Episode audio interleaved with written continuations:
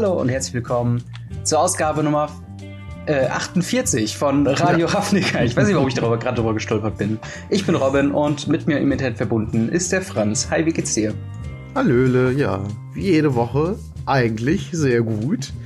Ähm, was soll ich sagen? Wir haben ein großes Magic-Event hinter uns, über das ja. äh, wir, wir, quatschen wollen und noch generell ein paar andere Themen, die du gleich mal kurz anteasern würdest. Und darauf freue ich mich sehr. Genau, wir hatten nämlich unser erstes Pionier-Turnier äh, oder unsere ersten Pionier-Turniere, mehrere, äh, und zwar in Form von der Players Tour in Brüssel und der Players Tour in Nagoya, also einmal in Europa und einmal in Japan. Und da werden wir über die verschiedenen Matchups reden, über den Hype vorher, über die Decks, die gespielt wurden, über die Konter-Decks, die man dagegen wiederum ganz gut spielen mhm. kann. Und äh, als zweites großes Thema haben wir ja unsere ersten Spoiler in Anführungszeichen beziehungsweise Reveals bekommen, äh, was im Unsanctioned Set, äh, also dem neuen Unset quasi mit der Voraussetzung, dass es ein bisschen anders läuft wie bei den anderen Booster Sets, ähm, ja haben wir schon mitbekommen. Und äh, dann hätten wir es auch erstmal. Ja, Players Tool Brüssel und Nagoya sind deswegen ganz besonders äh, gewesen oder warum ich mich auch sehr darauf gefreut habe, ist, weil es äh, das erste Mal ist, dass wir Pionier-Turniere äh, in kompetitivem Rahmen sehen. Bisher war ja Pioneer immer so ein Ding für Magic Online, hauptsächlich hier und da mal in Local Game Stores. Ich habe ja, glaube ich, letzte Woche schon berichtet, dass ich in Malma äh, quasi gespielt habe, bei einem etwas größeren Turnier. Aber jetzt haben wir zum ersten Mal, ja, die großen Pros quasi die äh, ja die besten Decks gepackt haben, die schlimmsten Combo-Decks, die aggressivsten Agro-Decks und die controlligsten Control-Decks. Und äh, im Endeffekt, wie es im Moment aussieht, in der Top 8 für, wir fangen mal an mit Europa, mit Brüssel, liegt ja ein bisschen näher auch bei uns, ähm, haben wir ein sehr diverse Top 8, muss man auf jeden Fall sagen. Wir haben äh, jedes einzelne Deck ist einmal vertreten, bis auf eins, und das ist Band Spirits tatsächlich. Ähm, auf Platz 1 haben wir tatsächlich äh, ja, Sultai Delirium, ein äh, Eigenbrau von äh, Joel Larsen, der das als ja, Player Tour Champion, glaube ich, dann äh, mitgenommen hat, äh, gegen im Finale äh, Peter Glukowski, der auch bei dem World Cup mitspielen will. Und äh, oder Canister, so nennt er sich ja auch mit seinem Twitter oder Twitch-Name. Ähm, und Canister mhm. hatte sich das Deck gespielt, worum im Vorhinein der meiste Hype drum gebaut wurde. Und zwar die Mir Inverter Decks. Ähm, eine quasi Zwei-Karten-Kombo, wenn man so will, mhm. aus äh, Thassa's Oracle, einer neuen Karte aus Theros Beyond Death, und Inverter of Truth, ähm, ein Eldrazi aus, ich glaube, Battle for Zendika oder so. Äh, wobei Inverter of Truth quasi es macht, äh, also ein 4-Mana, 6-6 Devoid Flying. Und wenn er ins Spielfeld kommt, äh, werden alle Exilen, äh, alle Karten aus seinem Friedhof geexalt, äh, aus seinem Deck geexalt, so rum. Und mhm. dein Friedhof wird dein neues Deck. Also, Wahnsinn. wenn alles gut läuft, hat man dann nur so eine Handvoll Karten äh, quasi im, äh, im Deck, äh, kann den Rest nachziehen mit Opt, mit äh, Omen of the Sea oder anderen äh, Sachen. Und dann natürlich Thassa's Oracle äh, gewinnt quasi mit dem Enter the Battlefield-Effekt, weil dann dementsprechend äh, eure äh, Bibliothek nicht mehr größer ist als die zwei Devotion, die Thassa's Oracle mitbringt, weil sie in der optimalen Fall leer ist. Ähnlich funktioniert es auch noch in dem Deck ist Jace Wielder of Mysteries, der ja, wenn man eine Karte ziehen würde und man kann es nicht, verliert man nicht, sondern gewinnt man. Und hm. äh, ja, was ist denn dein ähm, was, was denkst du denn über dieses Deck? Ist es ähm Also ich finde sowas halt also auf der, mein erster Gedanke, ganz ehrlich, ist, ist es witzig in irgendeiner Art und Weise. Also ich ist irgendwie, äh, ja, ich meine, ne, mit einer leeren Bibliothek zu gewinnen, ist halt irgendwie schon eine witzige Sache. Aber irgendwie glaube ich, dass es so, na gut, was soll ich sagen? Also mein zweiter Gedanke war halt, irgendwie ist das nicht die Art, wie, wie ich finde, wie man Magic spielt. So mhm. irgendwie passiert da nicht viel. Aber andererseits ist es halt ein Combo-Deck und es ist kein Combo-Deck, wo man ewig lange warten muss, sondern es ist eins, das gewinnt dann halt einfach. Und das ist meiner Meinung nach dann wieder okay. Er wartet halt darauf, seine Combo auszuspielen, was auch immer das ist. Und ähm, wenn er es schafft, ist es halt vorbei und nicht, dass man dann irgendwie noch die ganze Zeit irgendwie im Deck durchsuchen muss, bis man dann irgendwie alle Spells hat und man sich irgendwie da 20 Minuten sitzt, bis, bis dann die Win-Condition da ist. Mhm. Und ähm, ja, also ich, ich muss sagen, ich, ich finde es, ich finde es ganz witzig und irgendwie muss das ja auch bedacht gewesen sein, als sie die, die, die Tassas Oracle gemacht haben und mit Pioneer jetzt gerade im Hintergrund und ja, auf jeden Fall doch verwunderlich, dass wenn im Vorhinein so ein Hype um ein Deck war, dass ähm, man dann doch wenig dagegen tun kann und dass offensichtlich Platz zwei trotzdem belegt ja. halt. Ne? Das, das ist schon, ähm, weil wenn man halt denkt, okay, das Deck wird gespielt werden, dann bereitet man sich ja auch drauf vor. Mhm. Und äh, ja, also mal schauen. Das ist tatsächlich so ein Ding, äh, wo ich zwischendrin gefragt habe äh, oder mir gedacht habe, okay, ähm, inwieweit kann man dieses Deck überhaupt besiegen? Und wir haben es natürlich im Finale gesehen ähm, mit dem Sultai äh, Delirium Deck, ähm, dass es auf jeden Fall geht. Aber wie sideboardet man dagegen? Bringt Graveyard Hate dann überhaupt was? Weil ähm, oder der der der ähm, Gegner im Finale äh, von Canister, also Joel Larson, hat dann auch natürlich die Laylight of the Void reingebracht, das dann wiederum dafür gesorgt hat, dass äh, überhaupt keine Karten in den Friedhof kommen. Was mhm. jedoch nicht die Combo stoppt, sondern eigentlich noch ja. mehr hilft. Und das ist tatsächlich was, wo ich äh, gedacht habe, okay, das, das ist, glaube ich, der Punkt, der Knackpunkt, wo ich sagen würde, entweder gibt es dafür bessere oder soll es dafür bessere Sideboard-Karten geben, die das irgendwie, ich mein, irgendwie, unterbrechen. Letzten Endes, letzten Endes ist das ja, was man gegen jedes Combo-Deck tun kann. Ne? Äh, Thoughtseas, ein Thema, über das wir gleich wahrscheinlich noch ein bisschen ausgesprochener äh, ja. sprechen werden. Also alles, was irgendwie discardet, was Kombos halt irgendwie einfach unterbricht, indem man halt dafür sorgt, dass die Combo-Pieces äh, im Friedhof oder im Exile landen. Oder halt mhm. Counter-Spells, ne? Das ist auch klassisch gleich. Counter dir einfach deine Combo und gut ist. Also, ähm, mhm gerade wenn er nur noch ganz wenige Karten dann im Deck hat, ähm, ist es ja so, dass, dass, dass man auch nicht mehr so viele Antworten braucht. Ne? Dann hat er noch hm, eine Handvoll Karten im Deck und dann musst du halt auf die noch eine Antwort haben und dann war es das halt auch für ihn. Ne? Ja, das stimmt schon. Und also, ähm, ich glaube aber einfach, dass das Control nicht so momentan in dem Meta nicht so weit kommt, wie, äh, wie halt diese, diese Art von Combo-Decks. Und deswegen, also ich glaube, Control ist ein wirklich richtig schlechtes Matchup für dieses Art von Combo-Deck. Mhm. Aber Control kommt halt in so einem großen Turnier zur Zeit zumindest mit der aktuellen Meta nicht so weit. Ja, genau. Das ist auch so ein Ding. Ähm, Control-Decks sind so ein bisschen die, ja, wenn man so will, die großen Verlierer, zumindest wenn man sich die, die äh, europäischen Sachen anguckt. Ähm, denn man hat natürlich neben den Combo-Decks, also neben ähm, Demir Inverter, gibt es natürlich auch die Lotus Breach Decks, die ähm, ja versuchen jetzt äh, bisher mit äh, Visier of the Tumbling Sands und ähm, Lotus Field, also quasi Visier of the Tumbling Sands ein Three-Drop, der, den man tappen kann, um eine andere Permanente zu enttappen. Und das funktioniert natürlich am besten mit äh, Lotus Field, um so sehr viel, sehr viel Mana zu machen. Und das Ganze dann nochmal gepaart mit Underworld Breach, äh, um dann äh, wieder andere Spells aus dem Friedhof zu casten, die dann äh, Lotus Field wieder enttappen und so weiter.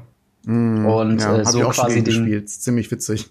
genau, und somit dann den Gegner äh, quasi ja, entweder sich selbst zu mir, äh, zum, in, in Standard. Da gibt's nämlich auch so eine Möglichkeit, so, so eine Art von Deck zu spielen, habe ich nämlich auch schon gesehen. Ja, genau. Und da gibt's dann, äh, wie gesagt, die Gewinn-Möglichkeit einmal äh, als Jace Wield of Mysteries, dass man sich selbst mild einfach mit dem Dick Through Time, den man wieder aus dem Friedhof casten kann, oder äh, halt Niv Mizzet Parun, ähm, was auf jeden Fall auch ein sehr interessantes Deck ist, aber das ist halt auch so eine Art Combo-Deck, wo man nicht so wirklich als Control-Deck gut gegen ähm, arbeiten kann. Zumindest äh, landen die in einem äh, allgemeinen Ranking noch ein bisschen weiter oben als die Control-Decks auf jeden Fall. Ähm, dann haben wir natürlich die ganzen Mono-Decks, die, äh, wo sich mhm. auch eins von ähm, mit Mono Red äh, und Mono Black tatsächlich in die äh, Top 8 äh, geschossen hat. Mono Black war ja so ein bisschen der große, wie soll ich sagen, der große Anführer von Pioneer hm. bisher. Also das war zumindest ein Deck, wo ich wusste, okay, das ist eigentlich keine Überraschung, dass das ein ziemlich gutes Deck ist. Also ähm, hatte ich eigentlich mit einer besseren Performance quasi mit gerechnet. Ähm, Gerade weil Thoughtseize ja auch schon so die äh, ja, formatdefinierende Karte geworden ist, de facto. Und ja, Mono Red Agro ähm, tatsächlich ein bisschen weg vom, ähm, vom es, es war mal super lang äh, eine, eine, ein Deck in dem Metagame, das hieß Mono Red Chonky, weil es halt dicke Kreaturen gespielt hat mit ähm, hier Glorybringer und anderen hasty äh, Riesenkreaturen. Aber hier mhm. wieder quasi ziemlich klassisch, fast schon Amonkhet äh, und, und Hours, Hours, Hour of Devastation ähm, Mono Red mit äh, Soulscar Mage und ähm, Kari Zeph. Wir haben natürlich Goblin Chain Burler drin und ein paar neuere Karten wie äh, Torbran oder Bonecrusher Giant. Ähm, Und das sind tatsächlich dann auch äh, Decks, die dann gut performt haben, die eben halt auch am besten gegen diese Demir Inverter Decks quasi äh, funktionieren. Und wenn dann ein, ein großes Aufgebot oder Spieler, die diese Decks spielen, halt fehlen, sehen wir es so ein bisschen wie in Japan, äh, in Nagoya, wo tatsächlich die Mir Inverter Decks äh, das Ganze so ein bisschen dominiert haben. Und äh, dieses Deck war einfach fünfmal in der japanischen Top 8 vertreten. Ähm, was dann schon echt mal ein eindeutiges Zeichen ist, dass, ähm, ja, dass dieses Deck ein Problem werden könnte, wenn man es denn so will. Hm. Ich finde das auch witzig, wie ähm, gefühlt zumindest in unterschiedlichen Nationen äh, oder Feldern der Erde, Gebieten der Erde, wenn man mhm. so will, unterschiedliche Decks einfach bevorzugt werden. Also ich habe schon das Gefühl, dass, wie du schon gesagt hast, in Japan dann diese Art von Deck einfach auch besser ankommt und die Leute sagen, hey, ähm, das ist genau mein Stil zu spielen. Das finde ich ganz witzig. Ich glaube, das hat auch viel äh, mit der Art zu denken zu tun. Aber das ist ein ganz anderes Thema. Das wollte ich nur kurz anschneiden, weil ich das einfach, ich finde sowas super interessant. Das hat halt ja auch viel mit, mit Psychologie zu tun und ähm, also was, was für ein Deck man selber woran ja. man Spaß hat. Und es gibt ja die Leute, die sagen, hey, ich finde ähm, es total cool, einfach meine Eigenbrow äh, zu spielen. Es gibt halt Leute, die Leute, die sagen, ich gucke mir das, das Deck, was am besten performt hat, an und äh, spiele das einfach. Und es gibt die Leute, die äh, gucken halt nach ihrem Sp Spielstil und gucken da ein passendes Deck für und so. Also, ne, das ist halt, hm. ich finde sowas super interessant. Das verrät, finde ich, auch einiges über den Menschen.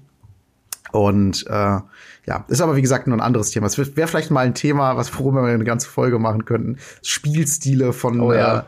äh, äh Leuten zu untersuchen. Aber das ist, ist, ist auf jeden Fall nicht das, was, was wir jetzt machen wollten. Aber nichtsdestotrotz finde ich sowas halt super spannend. Ja, definitiv. Es gibt auf jeden Fall auch ein paar, ähm, ja, wo, wo wir jetzt gerade mit Blick auf, auf Japan haben wir dann noch ein paar ja, ich würde mal sagen, interessantere Decks, äh, wo ich auch gedacht habe, äh, jo, das könnte tatsächlich mal was da werden. Da freue ich mich übrigens persönlich sehr drüber, aber äh, ja, sprich erst mal weiter. Ähm, ja, also zuallererst mal natürlich gewonnen hat äh, Asorio Spirits in Japan auf Platz 1 ähm, im Finale mit ähm, Ken Yukihiro, der ein Aura-Deck gesp gespielt hat, und zwar äh, SRAM's Auras, also SRAM Senior äh, Edificer ähm, der quasi immer, wenn man Aura, Equipment oder Vehicle spielt, äh, eine Karte zieht. Natürlich hier am meisten Auras.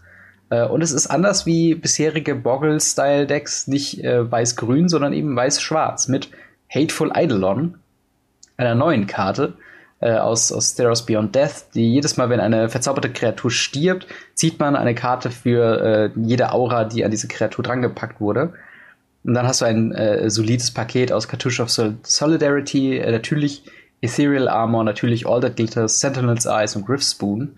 Ähm, und war einfach ein Deck, was ich mir so angeguckt habe und dachte, das ist doch auch mal eine interessante Herangehensweise an, äh, ja, an so Enchantment-Decks. und gerade äh, Hateful Eidolon ist halt, ähm, ja, oder auch äh, Ephemia, äh, The Cacophony ist auch ein neues, ähm, auch ein neues Deck äh, oder eine neue Karte aus einem neuen Set äh, was einfach zusätzlichen Value in ähm, Auras steckt und ich einfach mhm. mich sehr, sehr darüber freue, dass äh, tatsächlich Auras hoffentlich wieder ein solides Deck werden in verschiedenen Formaten. Nicht nur Pioneer, mhm. aber eben halt auch in Pioneer. Und dort hat es ja immerhin bis ins Finale gereicht.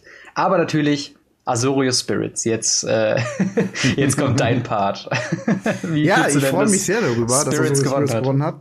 Denn ähm, nachdem Oko ja gebannt worden ist in Pioneer, was mhm. natürlich ähm, zwangsläufig passieren musste, aber vorher war halt meine Sache, okay, ich spiele Band äh, Spirits, genau wie ich im Modern gespielt habe oder spiele, mhm. ähm, weil da habe ich einfach äh, schon das Paket von den meisten Spirits da und kann halt einfach ähm, die auch da spielen. Und äh, mit Oko sowieso eine Sache, ne, blau, grün, da muss ich noch nicht mal irgendwas splashen, sondern spiele halt einfach genau das, was ich da auch spiele. Wunderbar. Jetzt, wo der gebannt wurde, habe ich mich tatsächlich nochmal neu orientiert und überlegt, okay, was mache ich jetzt? Und äh, ja, dann ist mir halt tatsächlich Azurio Spirits aufgefallen. Ein Deck, was übrigens auch in Modern Vorband Spirits auch sehr erfolgreich war, bevor ähm, so Karten wie Collected Company und äh, also wichtige grüne Karten halt einfach dazu kamen. Mhm. Und ähm, das, das äh, ja, fand ich halt super cool, jetzt, dass das Deck gewonnen hat, weil, wie gesagt, das ist das Deck, was ich jetzt auch selber in Pioneer spielen werde. Ich habe mir mhm. dafür alle Karten, die mir noch gefehlt haben, äh, besorgt. Und äh, ja, das werde ich jetzt am Freitag in unserem äh, Store äh, im Fischkrieg äh, ausprobieren. Und äh, bin mal gespannt, was ich damit so reißen kann. Weil den Spielstil an sich kenne ich ja schon, das ist schon mal äh, sehr vom Vorteil und es hat sich auch nichts großartig geändert. Also du willst letzten Endes trotzdem einfach mit Typen auf dem Feld ja. äh, gewinnen. Ja. Übrigens, ähm, ich hatte äh, gerade äh, etwas, bin ich einer Fehlinformation nachgegangen. Äh, diese Deckliste spielt trotzdem, also es ist trotzdem Band äh, und spielt trotzdem Collected Company, was glaube ich der, der Hauptgrund ist, warum man ähm, Spirits halt auch spielt. Natürlich, ne, zum einen die großen Synergien, sehr, sehr mhm. sinnvolle Kreaturen. Spielt es nur Collected Company als grüne Karte? Genau, das ist die einzige grüne Karte in dem Deck. Und halt im Sideboard. Könnte ich auch überlegen. Ich habe natürlich vier Collected Companies. Ja. Äh, dann müsste ich mir noch mal die Landbase angucken und schauen, äh, ob das für mich sinnvoll erscheint oder nicht. Klar, da brauche ich noch mal andere Schockländer. Hm, wird bis Freitag hm. eng. ja, aber kannst du ja äh, mal angucken. Ich glaube, also ich sehe auf jeden Fall mehrere Listen, die äh, nur Blue-White spielen. Wobei ja, aber Collected Company ist halt auch wirklich eine gute Karte. Das war halt auch so ja. meine Sache, wo ich überlegt habe, macht das überhaupt Sinn, Azorius zu spielen dann. Aber ja, ja ich, fand die, ich fand die Liste halt nicht schlecht. Mal gucken. Auf jeden Fall. Wenn du nur ja ein grünes, grünes brauchst äh, für Collected Company und das auch echt Runde 4, das heißt, das ist auch nicht so wichtig. Ja, ich glaube, wenn man da halt alle Shocklands, die man so, so hat, oder selbst die, die äh, Checklands, die funktionieren ja auch ganz gut. Dass man ja, dann mit. Einfach auch, äh, ich ein weißes oder ein äh, blaues äh, auf dem Feld habe. Das ist ja eigentlich schon, das reicht ja eigentlich schon. Ja, genau. Aber das ist auf jeden Fall ein sehr interessantes Deck. Ein sehr, sehr solides ähm, Agro-Slash-Midrange-Deck äh, allgemein, halt auch schon mal gewesen, auch in Modern. Und ähm, halt mit der hohen Interaktionsrate äh, ist es dann so ein bisschen wie so ein, oder entwickelt es sich gerade so ein bisschen wie so ein Evergreen-Deck, wie Mono Reds halt auch ist, wo man, wenn man nicht ganz genau darauf aufpasst, äh, es auf einmal dann halt, wie in dem Fall, äh, den ersten Platz holt, äh, wenn man sich zu sehr verstrickt in Combo-Decks und in Wörterstrategien. Ja, aber einfach mal die simplen Decks auspacken. Zack. Ja, genau. Das, äh, wie gesagt, deswegen funktioniert halt äh, Agro und sowas immer mal wieder. Und ähm, ja, dann äh, Thoughtseize. Äh, beziehungsweise ja. erstmal, bevor wir, bevor wir dazu kommen, äh, mhm. würde ich nur ganz kurz sagen, äh, in Wörterdecks ähm, äh, oder generell Combo-Strategien habe ich, glaube ich, schon kurz erwähnt, äh, Mono Red und tatsächlich auch Mono White mit Heliod äh, ist tatsächlich auch eine verlässliche Strategie. Das Problem bei Mono White ist wiederum, dass die sehr, sehr stark und eindeutig, ich glaube, wir haben das ganze Wochenende lang nicht einmal ein Matchup gesehen, wo Mono White gegen Control gewonnen hat, was äh, natürlich problematisch ist, äh, weil da auch wieder ja. dieses Ding, wenn man sich mit Mono White zu sehr darauf fokussiert, kon äh, langsamere Decks zu, zu äh, killen, also die Inverter-Decks und andere Combo-Strategien, aber dann ständig gegen Sweeper, also gegen Supreme Verdict quasi verliert, dann ja. ähm, ist es so ein bisschen, was wir eben gesagt ja, haben. Du musst halt, halt vielleicht überlegen, ob du sowas wie ähm, Selfless Spirit reinnimmst. Ja. Unbreakable Formation ähm, eventuell, aber ähm, das wollte ich noch eben dazu Muss sagen. Muss halt auch als Antwort auf der Hand dann haben, ne? Das ist halt auch die Sache. Ja, genau. Äh, dann Thoughtseize, die meistgespielte Karte am ganzen Wochenende, die meistbeliebte Karte in Pioneer, ist momentan so ein bisschen so, wenn man sagen würde, modern, äh, äh, funktioniert sehr viel um, um Lightning Bolt, ähm, also ein Mana, drei Schaden. Kann man sagen, eigentlich, dass Pioneer sehr, sehr extrem, äh, ja, bei Thoughtseize quasi ähm, oder um Thoughtseize herum gebaut wird oder, oder gestrickt wird. Und dementsprechend natürlich auch Mono Black äh, auch so stark ist, weil halt vier Thoughtseize man kann sofort Main Deck den Leuten äh, die, die äh, Kontermechaniken gegen die Akro-Strategie aus der Hand ziehen. Äh, mhm. Zudem kommt natürlich noch Fatal Push, die zweitbeliebteste Karte im Format. Einfach ein solider äh, Removal-Spell, der revoltet mit äh, zum Beispiel sowas wie ähm, Fabled Passage. Halt äh, super funktioniert auch gegen größere Kreaturen. Ähm, aber ich habe so ein bisschen mitbekommen, wir haben ja auch so ein, unsere Pioneer WhatsApp-Gruppe und da wurde während des Turniers und auch danach sehr viel ähm, ja, diskutiert darüber, ob Thoughtseize in äh, Pioneer gebannt werden soll. Und ich kann es irgendwo nachvollziehen, weil äh, das letzte Matchup in Brüssel, was ich verfolgt habe, also wie gesagt, äh, Demir Inverter gegen äh, Sultai Delirium, beides äh, Decks, die auf schwarze ähm, Mana zurückgreifen können und dementsprechend natürlich auch Thoughtseize viermal spielen. Ähm, das war mhm. quasi ein komplettes Disruption-Fest. Also kein Move wurde quasi gemacht, ohne vorher dem Gegner in die Hand zu gucken und zu schauen, hat er nicht irgendwas, um mir die Combo streitig zu machen oder äh, von, ja. der, von Seiten des Sultai-Spielers. Ähm, ja, äh, gibt's da irgendwas, wie kann ich es nochmal verhindern? Das kann ich diesmal abwerfen, damit es halt. Und umso wichtiger ist es halt auch einfach anzufangen, ne? Weil ja. wer kann zuerst das Thoughtseize spielen? Also ja. schwierig, ist schwierig, schwierig, wenn, wenn so eine Karte halt so dominiert. Ähm, aber ich finde, dass das Pioneer immer noch in der Findungsphase ist, als Format generell. Das finde ich, sieht man auch an, an den Verkäufen auf Card Market. Die haben zwar teilweise profitiert äh, von, von den äh, Pioneer, also manche Karten haben profitiert von den, von den Pioneer-Turnieren, ähm, aber das ist nicht so wie bei einem Standard- oder Modern-Turnier, dass dann direkt diese Karten aus dem, aus dem Winning-Deck äh, alle aufgekauft werden und doppelt so teuer, dreimal so teuer werden und so. Und das, ich finde, daran sieht man einfach, dass, dass, dass die Leute noch so ein bisschen schauen auf dieses Format. Mhm. Und dementsprechend glaube ich halt auch, auch dass noch so ein Eigenbrew einfach gewinnt und so. Ähm, dass es noch nicht zu 100% austariert ist, das, das Format. Ja, das sowieso und, nicht. Ähm, ja. dementsprechend glaube ich, finde ich zum aktuellen Zeitpunkt halt ein, Band von Porthies noch zu früh tatsächlich. Mhm. Aber ich kann verstehen, dass man das so auf Beobachtungsliste hat. Ja, ja, das auf jeden Fall. Ähm, aber also ich kann es halt, es ist so zwiegespalten. Auf der einen Seite ist Thoughtseize einfach super stark, auf der anderen Seite ruiniert es halt wirklich Strategien. Ähm, aber das ne, kann auch ein bisschen dazu führen, dass sich die äh, Deckbauer sich mehrmals überlegen, was kann man, wie kann ich alternativ noch gewinnen. Ähm, mhm. diese, dieses letzte Match, äh, also beide Spieler standen 1-1. Und als dann äh, äh, Canister mit seinem äh, Dimir Inverter Deck irgendwann an einem Punkt angelangt ist, also Gewinnplan Z und dahinter hinaus quasi, dann irgendwann zu sagen, hier ähm, von wegen, hier, ich versuche jetzt einfach meinen Gegner durchzumillen, weil er quasi mit Uro, mit anderen Karten so viel Karten gezogen hat, äh, dass mhm. er selbst nur noch auf so sieben, acht Karten waren und dann halt quasi den Mill-Sieg quasi holt, nachdem quasi Beatdown mit dem Inverter selbst äh, nicht funktioniert hat, nachdem halt seine Strategie nicht funktioniert hat äh, und so weiter und so fort. Und mir selbst auch die Zeit, weil wegen Karten äh, in seinem Deck, die ja noch dann sein Friedhof waren, quasi äh, übrig bleibt, also nicht mehr so viel Zeit hat einfach, ähm, war es halt schon allein deswegen so spannend. Aber es ist natürlich auch irgendwo traurig zu sehen, dass so eine Strategie komplett quasi nach hinten losgeht, wenn der Gegner genug äh, Discard quasi hat. Ähm, und so ein bisschen hm. äh, auch das Deck von, von äh, Joel Larsen hat so ein bisschen sich angefühlt wie, ähm, ja, wie soll man sagen, wie Junt in Modern. Also einfach wirklich immer, okay. immer unterbrechen, immer äh, äh, was dazwischen werfen, sobald man kann dann selbst mit äh, Value Creaturen, also auch hier sieht man Scavenging Ooze oder Tireless Tracker und sowas und halt eben auch Uro, der ja dann auch als 6-6 wiederkommen kann für 4 Mana, ähm, dann einfach dann quasi zu gewinnen. Ähm, und es gab tatsächlich einen sehr witzigen Moment, wo ähm, Canister aus dem Sideboard äh, also aus seinem Dimir-Deck, ähm, hier, äh, wie heißt der? Kann ich auch gerade nachgucken, der ähm, Thief of Sanity quasi mhm. geholt hat, den gespielt hat und damit vom Gegner äh, den Emrakul, äh, den er im Deck hatte, quasi geklaut hat und er war ein Zug davor, Emrakul zu spielen und hat dann äh, im letzten äh, Zug tatsächlich dann noch verloren, ein Match. Und äh, oh, das war tatsächlich super spannend, weil alle nur noch da saßen. Er hat sogar das Mana gehabt, um beim Rakul hart zu casten. Also die 13 Mana lagen auf dem Feld. Ähm, er hätte quasi einfach nur noch einen Zug gebraucht und äh, dann hätte sich das Match schon wieder komplett verändern können.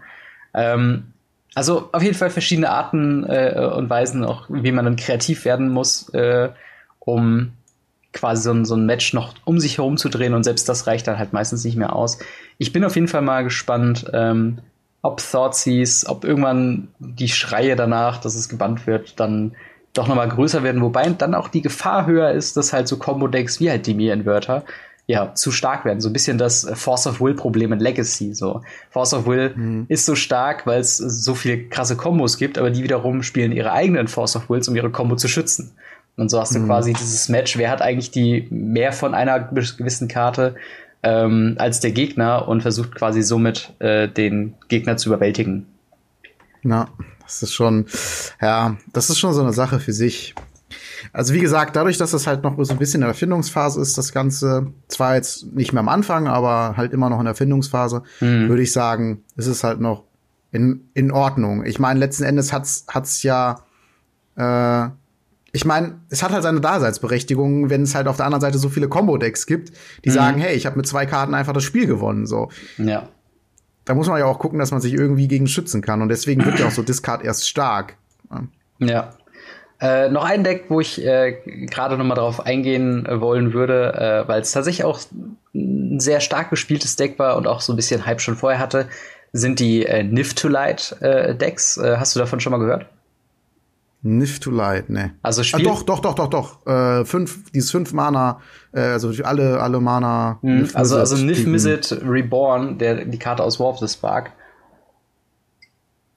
wird da in Kombination gespielt mit Bring to Light, auch viermal quasi drin, äh, der quasi für fünf Mana ebenfalls erlaubt, ähm, ja, eine Kreatur aus dem, äh, äh, aus dem Deck rauszusuchen. Ähm, Mhm. mit, äh, äh, ja, mit der Anzahl der Farben, die genutzt wurden, um Bring to Light zu, cast, äh, zu casten. Also, Die Karte kommt, glaube ich, aus Battle for Zendika, oder? ja, ja, genau. Ich erinnere mich noch dran, da habe ich im Pre-Release voll von gezogen. Sehr gut. Und äh, Nif Mizzet natürlich. Äh, Müsste ich noch fünf Mana, haben. 5 Mana, 6, 6.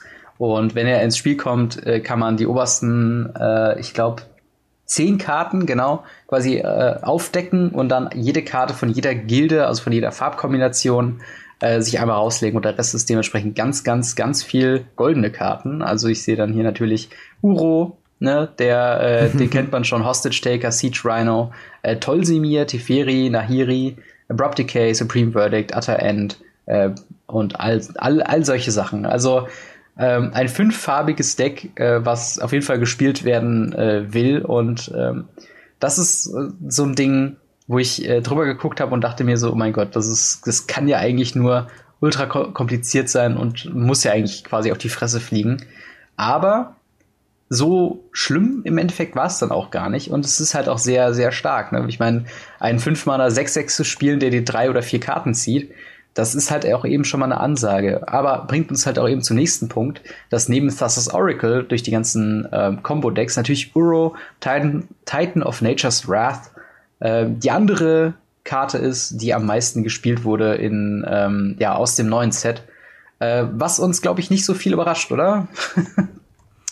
Äh, ja, ist halt eine gute Karte. Ne? Also ich finde den Trend ein bisschen äh, beängstigend, aber auch verständlich, dass halt irgendwie jetzt wirklich in jedem Set, ich hatte ja die Vermutung, dass Theros erstmal wieder ein bisschen schwächer wird, Mhm. ähm, weil Theros ja einfach länger drin ist als als Throne of Eldraine. Das fliegt ja schon wieder im, im äh, Winter dieses Jahres raus, im Gegensatz zu Theros, was dann noch mal ein komplettes Jahr drin Mhm. ist im Standard.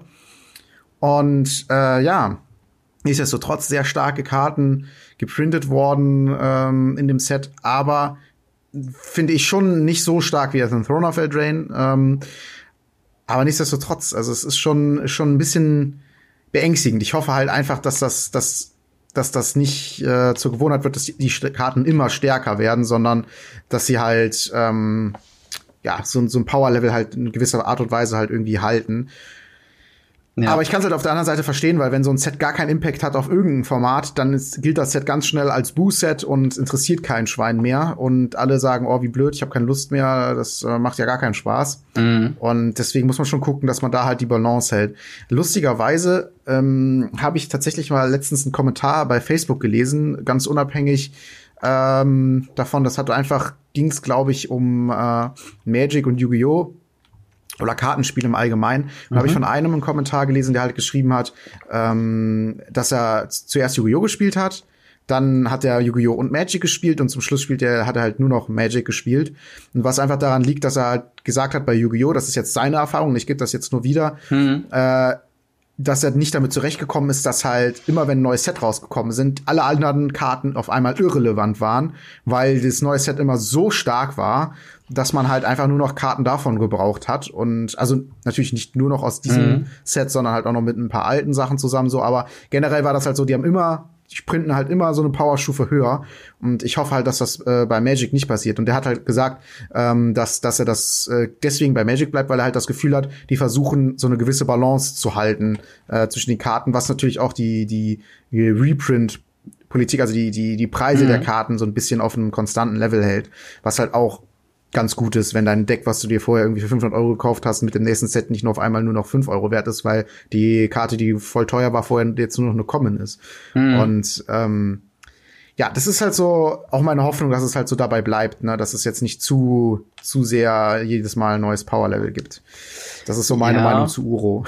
Weit ausgeholt. Nee, das ist auch vollkommen richtig, aber Power Creep ist ja tatsächlich so ein, so ein Thema, womit sich immer mehr, mehr Leute jetzt so beschäftigen, gerade in, in Magic the Gathering. Und es ist ja schon Gerade auch, zu, also, zu Oko-Zeiten. Genau, zu Oko-Zeiten war es sehr stark, aber selbst jetzt, also das ähm, neues Set, also wirklich auch ein Set, was in der durchschnittlichen Meinung quasi bei den Leuten jetzt nicht so als so stark empfunden wurde. Also da waren ein War of the Spark war deutlich mehr gehypter, halt Throne of Eldraine natürlich wegen Oko halt deutlich mehr gehypter.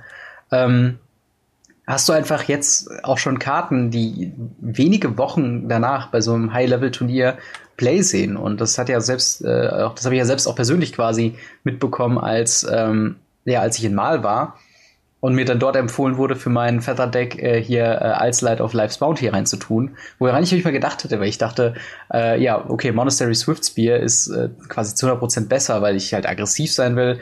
Aber als mir dann jemand quasi erklärt hat, so von wegen, ja, aber du willst doch am liebsten irgendeine günstige Möglichkeit haben, deine Kreaturen zu schützen und die Karte kam gerade raus, schnapp sie, solange sie günstig ist, sozusagen, habe ich auch gedacht, so, yo, man muss wirklich auch selbst in Eternal-Formaten mittlerweile schön immer ein Auge drauf haben, was so die Spoiler sagen und, und wo was quasi mhm. möglich ist. Also ich weiß Denn noch, ich weiß noch, in der Zeit, wo ich mit Modern angefangen habe, ähm da, da war das echt so, du hast zwar natürlich aufs Standardset geguckt, was, was kann, was könnte jetzt in der Deck passen. Mhm. Ähm, dann gab es so drei, vier Karten eventuell, wenn überhaupt, sagen wir eher so ein, zwei Karten, die du für dein Deck ausprobieren wolltest. Mhm. Und dann hast du eventuell eine davon ins Sideboard getan. So ungefähr ja. war das. Und dann gab es noch mal so ab und zu mal den, den, den Fall, wo Decks, die noch nicht so stark waren, durch ein Release einer neuen Karte so gut waren, dass sie auf einmal halt gespielt worden sind und so, aber so, dass du jetzt sagst, ich brauche unbedingt aus dem neuen Set die und die Karte ähm, viermal definitiv.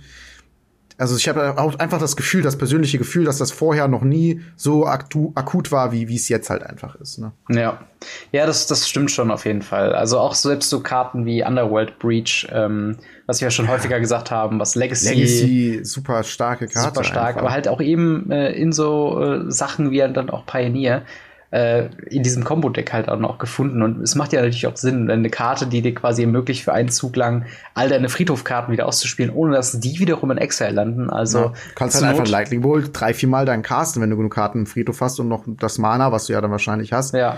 Oder zum Beispiel halt so. äh, ein Opt oder sowas. Also, das ist halt das Ding. Ähm, und diese Karten sind halt in, in äh, Standard natürlich nicht broken, weil Standard allgemein ähm, nicht so ein äh, zu großes äh, Pool hat, wo man zurückgreifen kann drauf.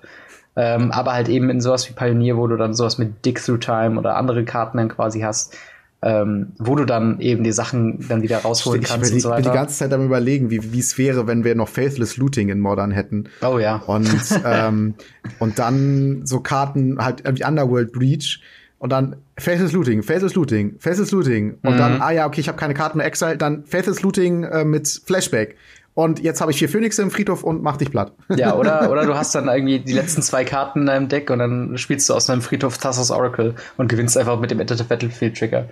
Musst du nicht mehr, mehr deinen Gegner killen. ja, es ist halt. Es ja. ist halt, es ist auf jeden Fall eine schöne Zeit äh, für Combo-Spieler. Ähm, Im weiteren Verlauf, wie, wie, also glaubst du denn, dass wir jetzt so unser Meta für Pioneer erstmal erreicht haben, bevor neue Karten kommt? Oder glaubst du, dass da irgendwo noch was schlummert? Oder, oder könntest du dir das vorstellen, was halt noch irgendwie noch nicht so ganz erkundet wurde? Also, ähm, ich finde, es ist schon, äh, ist schon weit vorangeschritten, das mhm. Format, definitiv. Aber nichtsdestotrotz, wie ich gesagt habe, finde ich es immer noch in der Findungsphase. Und deswegen glaube ich, dass es immer noch Decks gibt, die noch auf ihr volles Potenzial eigentlich warten und noch nicht so erforscht worden sind. Und ähm, die Sache ist halt, sobald jetzt gerade so ein, so, so ein Pro-Turnier halt quasi war, wo Decks sich durchgesetzt haben, kommen ja wieder neue Decks ans Vorschein, die genau mhm. versuchen, gegen diese Strategie zu arbeiten. Und ähm, deswegen glaube ich, dauert es schon noch so zwei, drei Profiturniere, bis sich das halbwegs äh, gesettelt hat. Und dann kommt halt schon wieder auch das neue Set mhm. äh, langsam raus. Und ähm, Deswegen glaube ich, dauert das schon noch ein bisschen. Aber es ist schon eine Art und Weise jetzt soweit, dass die Leute halt sagen, äh, okay, ich kaufe mir das Deck, ich finde, ähm, das ist ein solides Deck, damit komme ich gut durch. Mhm. Und ja, also ich glaube, das ist schon en fast Ende der Beta, ne? kann man so sagen. ja, also ich bin auf jeden Fall mal gespannt, äh, wie es damit weitergehen wird. Ich glaube, nächste Woche haben wir schon quasi unsere nächste Players Tour mit Pioneer.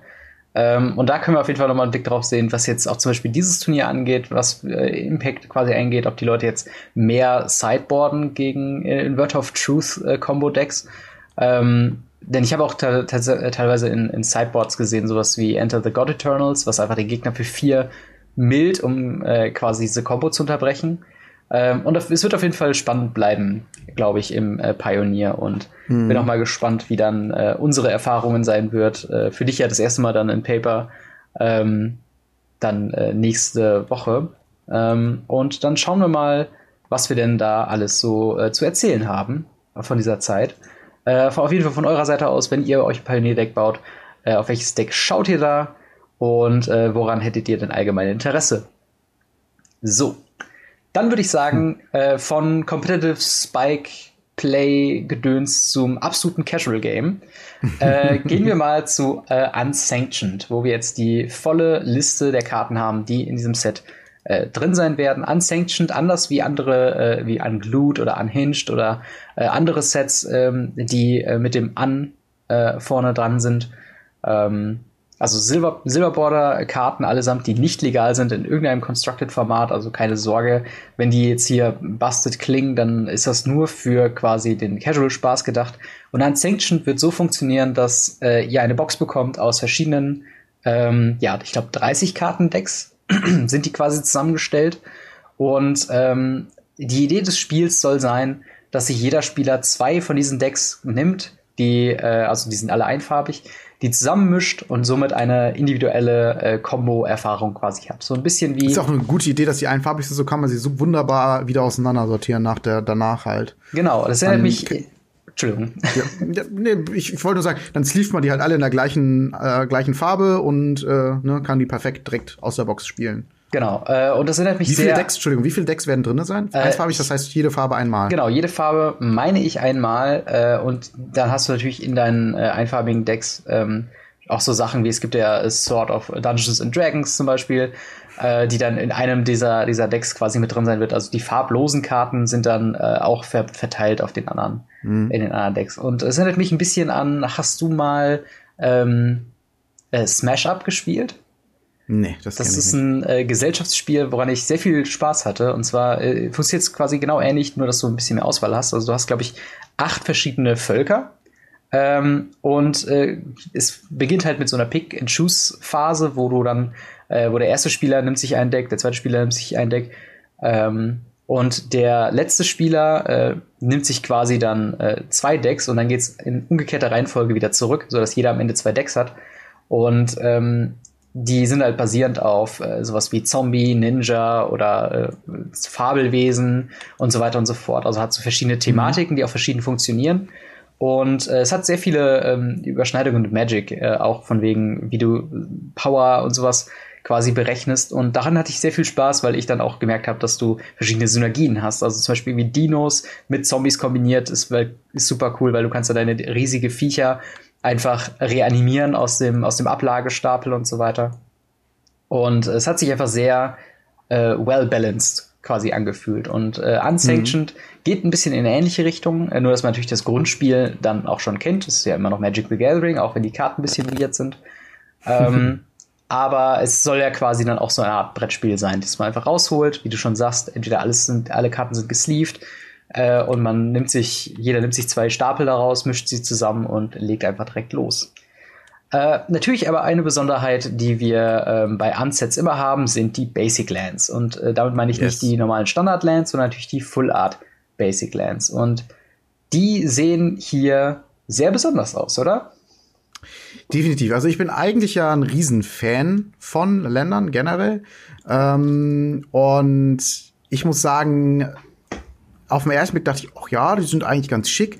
Dann habe ich sie nochmal genauer angeguckt und irgendwie stört mich vor allem dieses eine Wild Artwork, wo die Bäume so aussehen, als wären sie mit einem, weiß nicht, mit einer, mit einer Säge oder so zurechtgeschnitten worden. Das sieht irgendwie aus aus so einem, ich hatte mal einen, einen Kommentar dazu gelesen, wie ein zweitklassiges RPG-Grafik. Äh, sieht es irgendwie so ein bisschen aus, aus so einem Baum, wie, wie, wie, wie, wie, wie man ihn halt irgendwie so einem RPG äh, erwarten würde, das schon irgendwie aus dem Jahr 1900, weiß ich nicht, stammt. Mhm. Und da muss ich ehrlich gesagt zustimmen. Bei den anderen, finde ich, geht's und die sind ich auch recht schick. Und vor allen Dingen, man kann auch schon im Internet äh, sich Videos angucken, wie die so vom Foiling her aussehen, also ja. wenn die voll sind.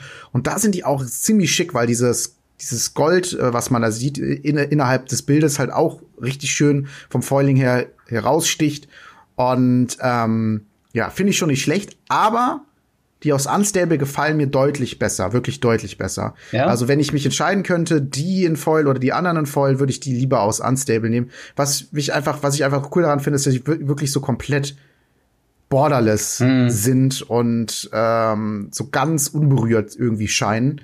Und ähm, ja, bei ich finde die aber auch nicht schlecht. Die haben auch wieder ihre Art und ich finde es auch cool, dass sie verschiedene Stile machen und nicht alles zu ähnlich machen. Mhm. Aber nichtsdestotrotz bin ich eher ein Fan von den Unstable-Ländern. Ja. ja. Also ich muss sagen, ich, ich, mir gefallen die Länder tatsächlich sehr, sehr gut. Ich finde diese Unstable-Länder, dadurch, dass die jetzt auch gerade erst, also in Anführungszeichen gerade erst rausgekommen sind, ähm, habe ich die halt schon ziemlich häufig gesehen. Und da mhm. freut es mich auf jeden Fall, dass es da nochmal eine neue Variation von Borderless ähm, äh, Full-Art-Ländern geben wird. Äh, und was ich ja tatsächlich ganz nett finde, jeder dieser Basic Lands hat ja dieses Grid, dieses, diese Umrahmung quasi. Ähm, die angelehnt ist an dem allerersten äh, Unglued-Deck, äh, wo das ja, ja, quasi noch der, der Kartenrand quasi war. Und äh, wo dann unten das Mana-Symbol war mit einem großen Tappen um quasi noch die Mechanik von Ländern zu erklären. Das brauchen wir ja mittlerweile nicht mehr.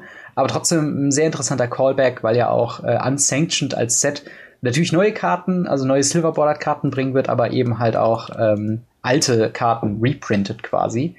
Ähm, und äh, ja, wie du schon sagst, schon also witzig, der, der Stil dass wir so weit sind, dass Silverbordered-Karten reprintet werden. Das ist schon echt witzig. ja gut, ich glaube, das besteht kein großer Bedarf danach, aber es gibt halt so ein paar ja. Sachen, wo man sich wahrscheinlich denkt, die sind halt immer noch, die sind immer noch spaßig, egal ob sie jetzt äh, dieses Jahr oder dann damals gedruckt werden. Ähm, mhm. Und äh, ich finde es tatsächlich dann schön, dass man quasi so, so ein Best-of Silverbordered äh, Unset-Karten dann irgendwo dann eine Sammlung hat.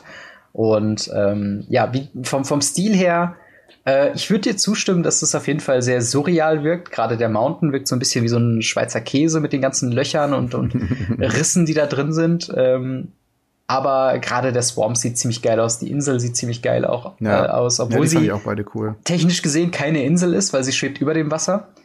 Ähm, Gibt es allerdings auch äh, äh, gibt es auch schon so aus Battle for Zendika solche, solche Artworks, so ähnliche. Ja, klar. Aber trotzdem, ähm, es ist ein, ziemlich anderer Look und ich finde, äh, den, der hat auf jeden Fall was. Und ich würde mich auf jeden Fall nicht beschweren über äh, ja, ein Set von diesen Karten.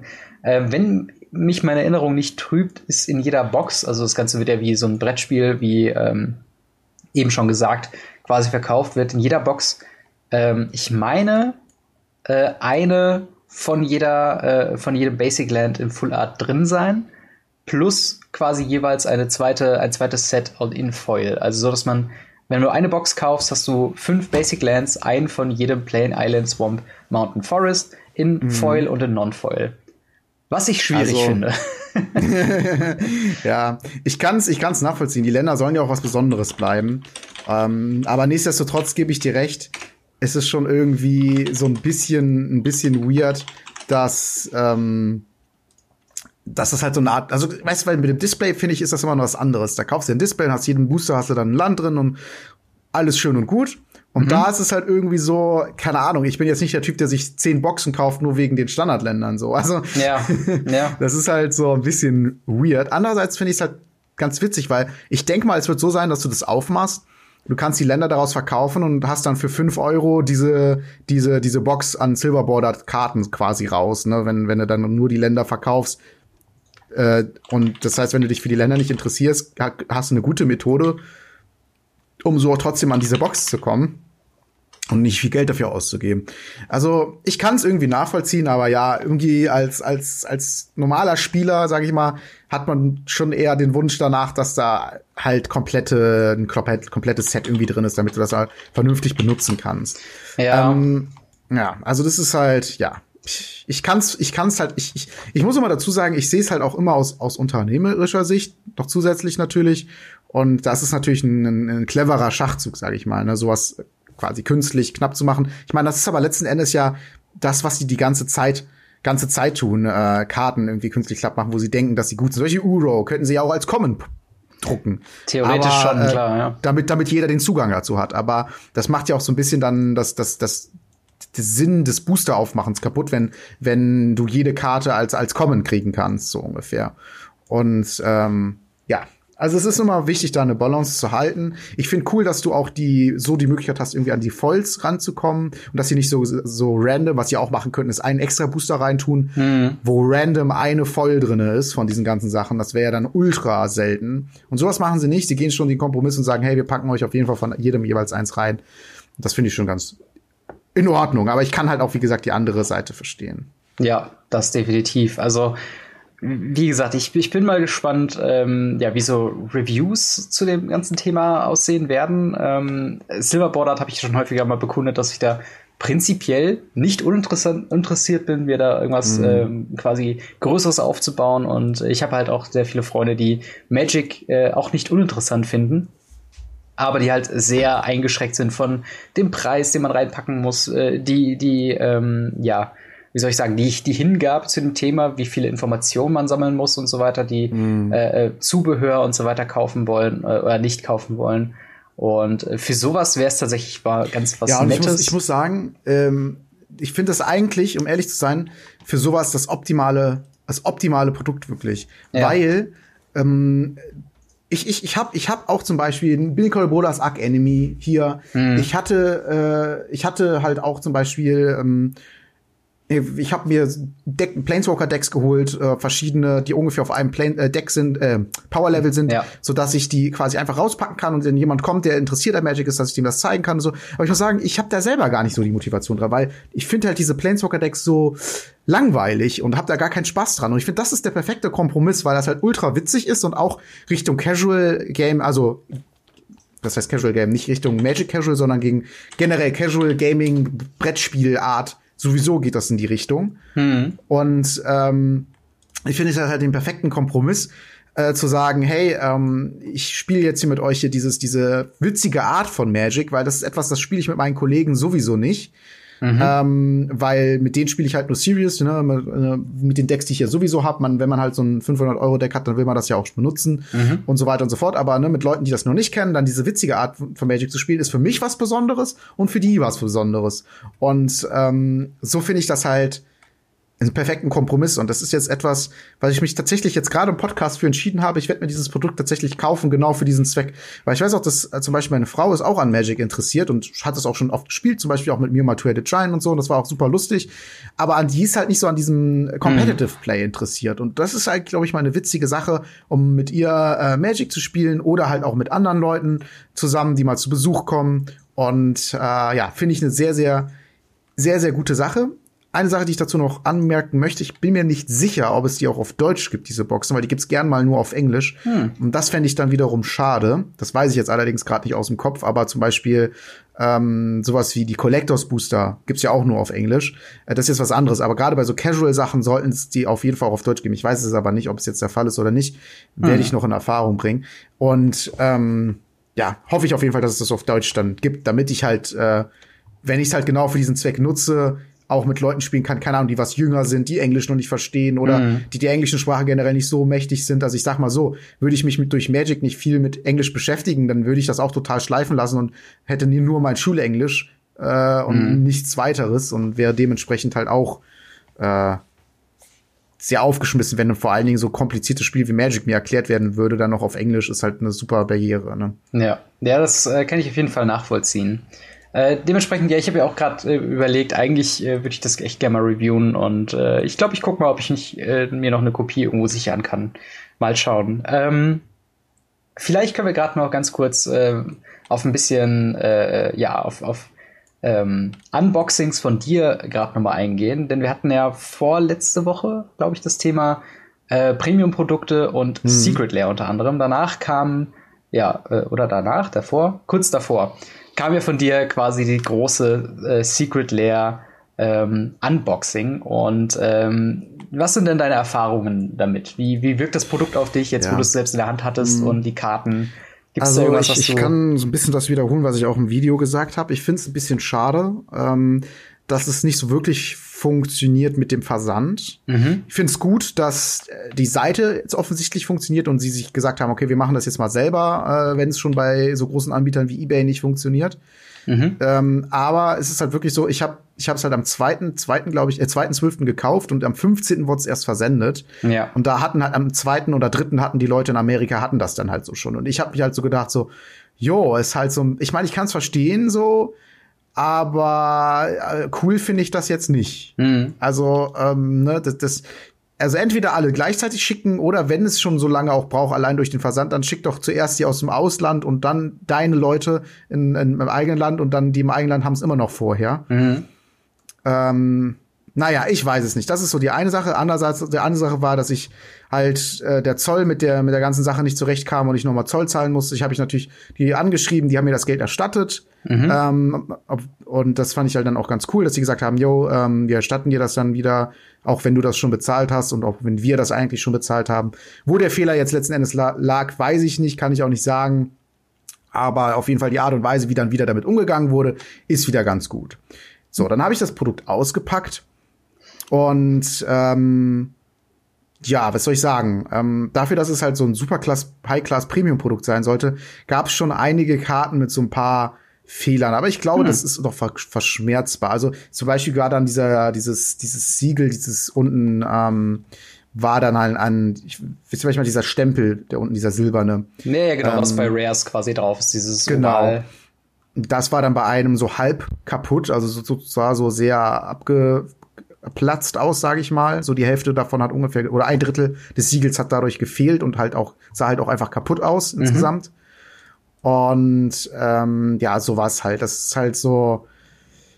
Ja, ich habe halt halt auch mal Leute im Internet dann gefragt und da meinten die halt, ja, so was besonders, ne, es gibt, es gibt ja diese Missprint-Gruppe, wo die dann mhm. gucken, ob diese Karte ähm, die finden das halt ganz toll, wenn die Karte einen besonderen Fehler hat die, und dadurch komplett einzigartig ist. Und dazu haben sie halt einfach gesagt, jo, die Qualität ist halt in letzter Zeit runtergegangen und deswegen ist das jetzt nichts Besonderes, sondern eher Damage. Ja. Habe ich auch überlegt, soll ich die jetzt einschicken? Das habe ich auch schon öfter gemacht und die sind auch immer sehr kulant, aber das dauert dann wieder und das ist auch mhm. wieder Aufwand und Ah, nee, das ist dann so. Hm. Aber ist das was mit Damaged äh, Premium-Produkten, was du in letzter Zeit noch mal irgendwo beobachtet hast? Oder war das jetzt nur ja, der eine definitiv, Fall? Definitiv äh, bei den Collectors Boostern. Also ah, das okay. ist echt heftig. Da, was ich in dieser allein in dieser Gruppe da gesehen habe, so viele Leute, die da so Kratzer, so richtig so, als wäre da jemand so mit so einem Schaber drüber gegangen, einmal über das komplette Sheet drüber gegangen, weil die zeigen dann halt, liegen die dann nebeneinander, wo die dann auch, dann, dann lagen die offensichtlich auch im, im Sheet, wo die, also die werden mhm. ja immer auf so großen Blättern gedruckt und dann ausgeschnitten, ähm, lagen die offensichtlich auch eben nebeneinander und da gab es so viele, das sind zwar immer noch Leute, die sagen, die da mehr Geld für bieten, als die Karte eigentlich wert ist, also es ist nicht so schlimm, mhm. aber nichtsdestotrotz ist es halt einfach Wahnsinn, gerade bei diesen Collectors Boostern und ich, wenn die, die jetzt diese Collector Dinger und diese Extended Artwork und Constellation Artwork, darauf möchte ich übrigens auch noch eingehen, Constellation mhm. Artwork, ähm, eingehen, äh, jetzt jedes Mal machen, dann habe ich das Gefühl, dass sie das einfach zu, mit dem jetzigen Personal und äh, Ressourcen, die sie haben, einfach nicht vernünftig hinbekommen. Genauso wie damals bei den Invocations, bei den Masterpieces, wo sich alle beschwert haben. Und äh, ja, ihr habt euch beschwert, jetzt haben wir keine mehr. Also äh, mhm. äh, seid vorsichtig mit dem, ja. was ihr euch wünscht. Ja. Ähm, und äh, ja, also ist, ist sehr schwierig. Also da hatte ich auch in meinem Collectors Booster selber, mhm. äh, ich glaube, ich habe die Karte sogar hier, oh ja, habe ich hier sogar. Ich zeige sie mal ganz kurz im, im Bild. Ich hoffe, dass das scharf steht. Müsste hier, äh, hier den Strich sehen. Mhm. Hier. Also geht über die komplette Karte. Und selbst da habe ich halt nachgefragt, weil das ist halt ein offensichtlicher Fehler, äh, der in der Karte liegt. Ich, ich, ich kann nicht so ganz nachvollziehen, ob's ähm, im Nachhinein quasi so eine Art Roller drüber gefahren worden ist, im Sinne von, dann kann man es halt nicht nachweisen, dass mhm. es halt quasi aus dem Booster kam. Und wenn's, wenn man es nicht nachweisen kann, dann sind die Leute natürlich nicht dran interessiert. Mhm. Ähm, aber selbst dafür haben sich die Leute halt nicht interessiert. So. Und dann dachte ich mir so, das ist halt schon ein offensichtlicher Fehler. Und das ist halt schon eigentlich, eigentlich traurig, dass ähm, ja, ja, dass, dass, dass das halt passiert. Gerade für den Preis, grade, also weil ja, genau, du bezahlst ja 30 Euro pro Booster und wenn dann du Damage-Karten drin hast, ne? Ja, 30 Euro ist so eine Sache. Das ist das, was man vielleicht im, im LGS zahlt. Mhm. Und selbst da finde ich das auch nicht wenig, muss ich ehrlich sagen, ähm, weil ich ich habe am im Vorverkauf waren die bei 240 das Display. Das heißt, äh, ähm, 12 Booster sind äh, jetzt gehören genau 20 Euro pro Booster. 20 mal 12 sind 240, ja, Ja, genau. ja, ungefähr, ja. Passt. Und ähm, das war halt der Vorverkauf. Mhm. Und dann haben die gemerkt, oh, die Leute sind gar nicht mal so interessiert daran. Und Ja. ich habe es jetzt letzten Endes für 190 Euro bekommen. Regulärer Preis, wo es auch jeder andere für bekommt. Ähm, 190 Euro für, für das Display, was natürlich immer noch ultra viel Geld ist. Vor allen Dingen immer noch eine Frage, ob man es will. So. Ja, genau. Und ähm, aber nichtsdestotrotz, ne, das ist also so viel Geld ist es zwar dann nicht äh, wie 30 Euro pro Booster, aber es ist halt trotzdem noch unvorstellbar viel Geld. Ja. Und ja, das ist halt, das ist halt so eine Sache. Worauf ich noch ganz kurz eingehen wollte, ist ja die Constellation. Darauf gehe ich aber gleich ein. Was ich nämlich jetzt noch noch interessanter daran finde, ist an diesen Collectors-Dingern, ist trotzdem ist ja die Value, weil die die so vollpacken mit Constellation Artworks und Foil und Borderless, ist die Value, die da rauskommt, doch relativ hoch. Ich dachte ja bei meinem Display, dass ich echt schlecht gezogen hätte im Vergleich und dass ich da locker Verlust mitgemacht habe. Und habe ich nicht. Ich habe damit Gewinn gemacht, wenn ich Hm.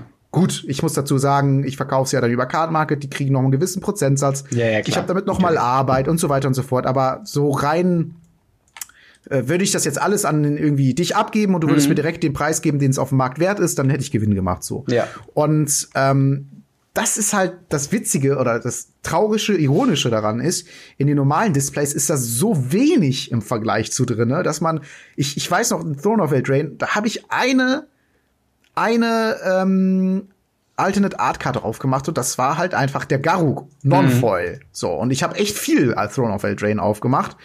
Und ähm, da habe ich mir halt also gedacht, so, okay. Und das, das Krasse ist, durch diese Collectors Displays ist die Expected Value vom normalen Draft Display richtig runtergegangen.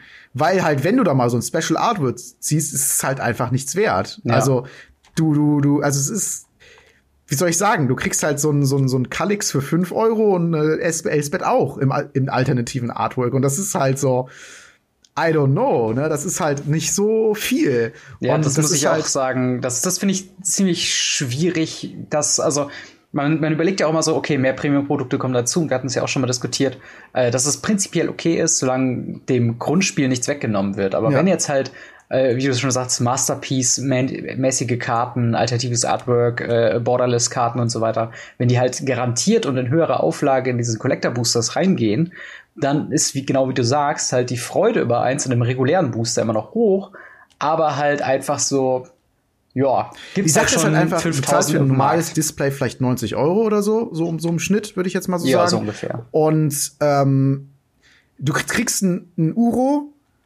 und vielleicht sogar noch ein Uro und Foil und hast dann so vielleicht gerade das Display raus. Mhm. Und wenn du halt nicht so lucky bist und den ziehst, sondern sagen wir nur, den, sagen wir nur die Top 4, 5 Puls, dann hast du halt den Preis noch nicht unbedingt raus. Und äh, du kriegst halt ein Foil-Land ungefähr pro, pro Display. Mhm.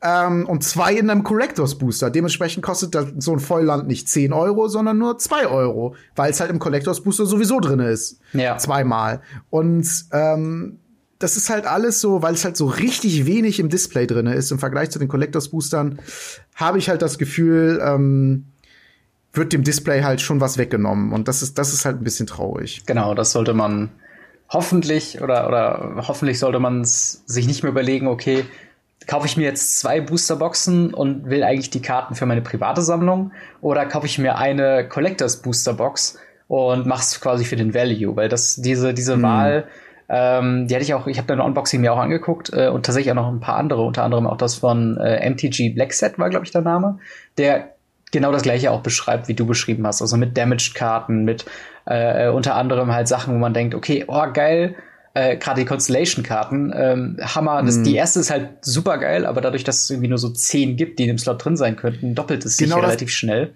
Darauf wollte ich auch noch eingehen. Das ist ja so eine Sache. War das nicht so, dass jede Adventure-Karte in Throne of Eldraine eine, eine ähm, Showcase auch hatte? Oder waren Ja. so ein paar ausgewählte? Nee, nee, nee, das war, glaube ich, nahezu jede, äh, also ich müsste noch mal nachgucken, ob es wirklich jede war, aber es war wirklich jede. Auf jeden Fall Karte, gab's jede auch Commons, das weiß ich. Ja.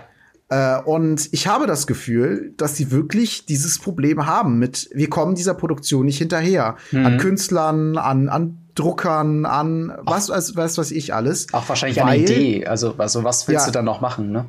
Genau, weil, und deswegen ist dieses Borderless halt so clever, weil die zoomen das Artwork einfach ran und fertig Ja. und trotzdem ist es das doppelte Wert so ungefähr. Ja. Das ist halt schon clever. Aber wie dem auch sei, ähm, weil die halt einfach nur die, die, die Halbgötter gemacht haben und die Götter als Constellation. Und genau das ist halt das Problem. Das, glaube ich, ist das etwas, was sie beim Design von dem Collectors Booster nicht bedacht haben. Wo die gedacht haben, oh, zwei Constellation-Karten pro, pro Booster. Wir haben aber irgendwie nur die Götter und die Halbgötter.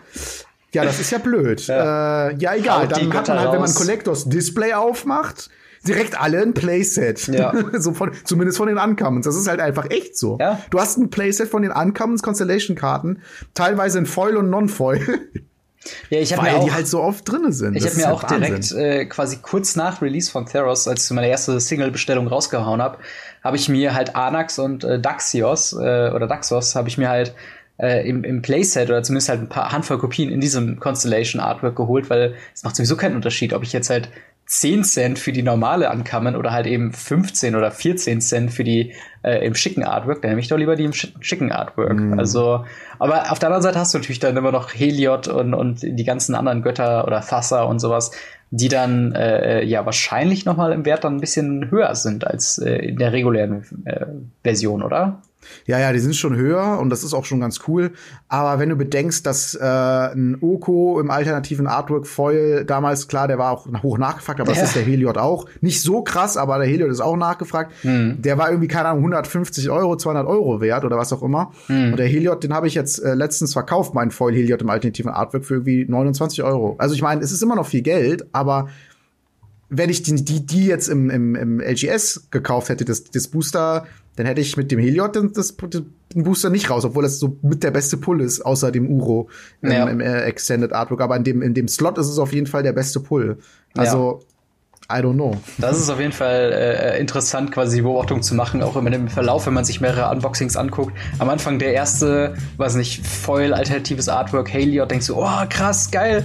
So der, der, der zweite und dritte Gott dann in diesem Artwork ist so, ja, schon wieder. Ja, die Sache ist halt zum Beispiel bei Heliod alleine. Ja. Ich, ich muss sagen, ich habe jetzt durch meine Unboxings, mhm. ich habe ich hab schon relativ viel aufgemacht. Ich glaube, ich habe ein Display aufgemacht, drei Pre-Release-Kits und das Collectors Display bisher. Mhm. Da habe ich halt auch jetzt schon drei Heliods gehabt. Ne? Also Ja, ja. alle im alternativen Artwork übrigens. Ich habe die niemals im normalen Artwork gesehen, by the way. Also äh, das ist halt auch so eine Sache. ja, das, Das ist schon. vielleicht bei äh, Non-Alternative Art Foil ist ja fast schon seltener Ja. als Constellation Foil.